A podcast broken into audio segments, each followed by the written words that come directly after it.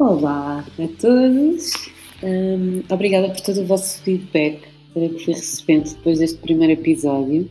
Assim a responsabilidade começa a aumentar, digo, mas, mas vou tentar manter-me fiel àquilo que me fez começar também na partilha desta história, desta viagem.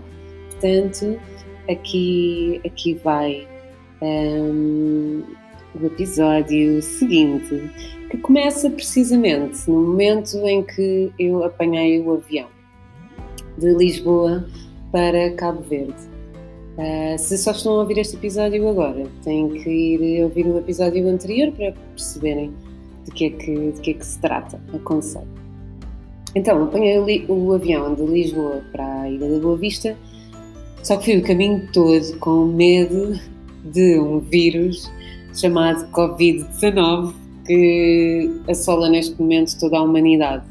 Pronto, para vocês que me estão a ouvir agora, no presente, não se ouve falar de outra coisa, mas vamos até imaginar que este podcast fica disponível para os meus netos ou bisnetos ouvirem. Então vou aqui explicar o que é que se está a, a passar neste preciso momento. Então há um vírus uh, chamado Covid-19 que está a assolar o mundo todo e eu não estou a brincar, o mundo todo, que é um vírus altamente contagioso, com um impacto caótico, tal qual cenário de cinema, que provoca sintomas parecidos a uma gripe, só que provoca complicações muito graves e mortais a pessoas que tenham o seu sistema imunitário debilitado. Ou seja, não é um vírus uh, daquele que contrais e estás automaticamente uh, automaticamente hum, apto a morrer, digamos assim.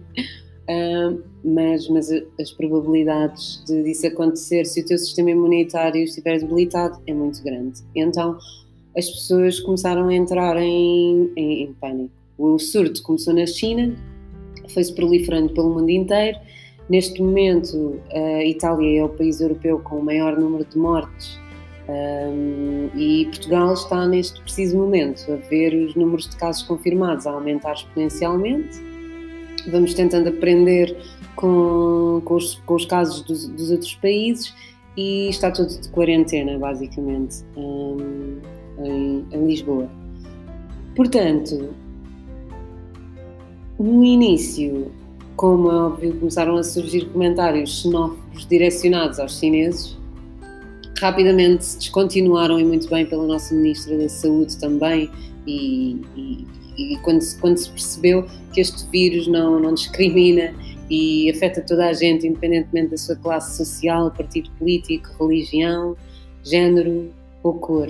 Até há quem defenda que ainda bem que, ainda bem, salvo seja, não é? Mas ainda bem que este vírus afeta a classe social mais elevada e pessoas de grande visibilidade, porque assim a corrida à cura é muito maior e estaremos salvos de forma muito mais rápida. É uma perspectiva também. Um, eu, pessoalmente, acho que pela primeira vez na história da humanidade existe um inimigo comum e estamos todos juntos a lutar contra o mesmo.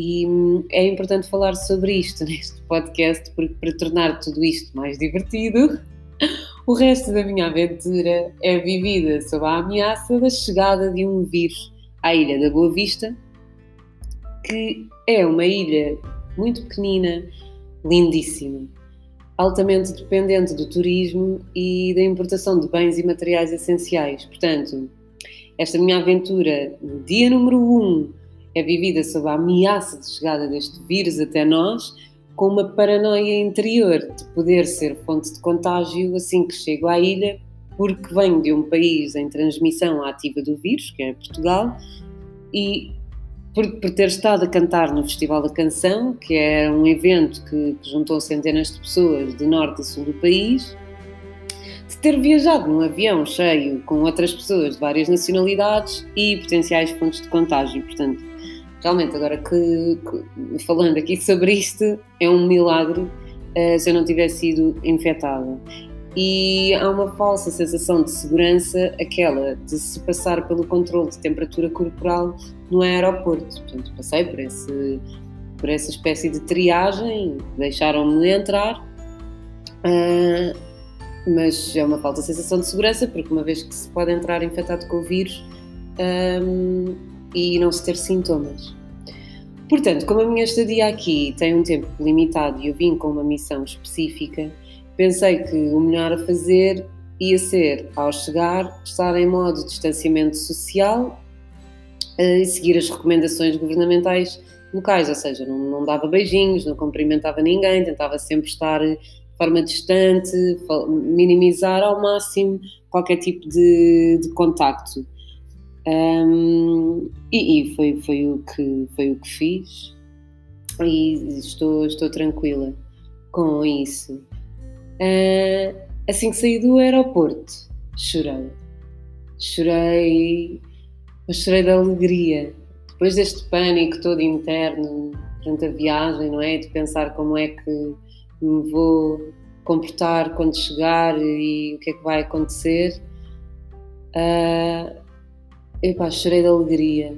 É, foi uma coisa inexplicável. É, esqueci-me do vírus, esqueci-me de Lisboa e de repente parecia que tinha a minha avó comigo, à minha volta. E a minha avó uh, estava comigo, estava a sorrir e a dizer: Bem-vinda à nossa terra, Marusca. Bem-vinda à nossa terra, Marusca. Que era assim que ela me chamava. Finalmente chegamos. Vem, instala-te e vem conhecer a nossa terra. Bem como se gente de nossa terra. Foi o que eu imaginei na minha cabeça. E posso contar-vos o resto no próximo episódio, que é um, a chegada à Boa Vista. Que tinha à minha espera um senhor super simpático e amável que me levou numa carrinha pick-up para o apartamento que, que nós reservámos para eu poder estar aqui. Portanto, digam-me, vão-me dizendo de vossa justiça, vão partilhando comentários Dê-me feedback, assuntos que possam ser importantes ou relevantes tratar noutros episódios para vocês. Entretanto, vou continuando a partilhar as aventuras possíveis que vou passando aqui nesta ilha magnífica que é a Ilha da Boa Vista. Ilha linda, linda, linda, linda. Estou a adorar. Um grande beijinho. Mua.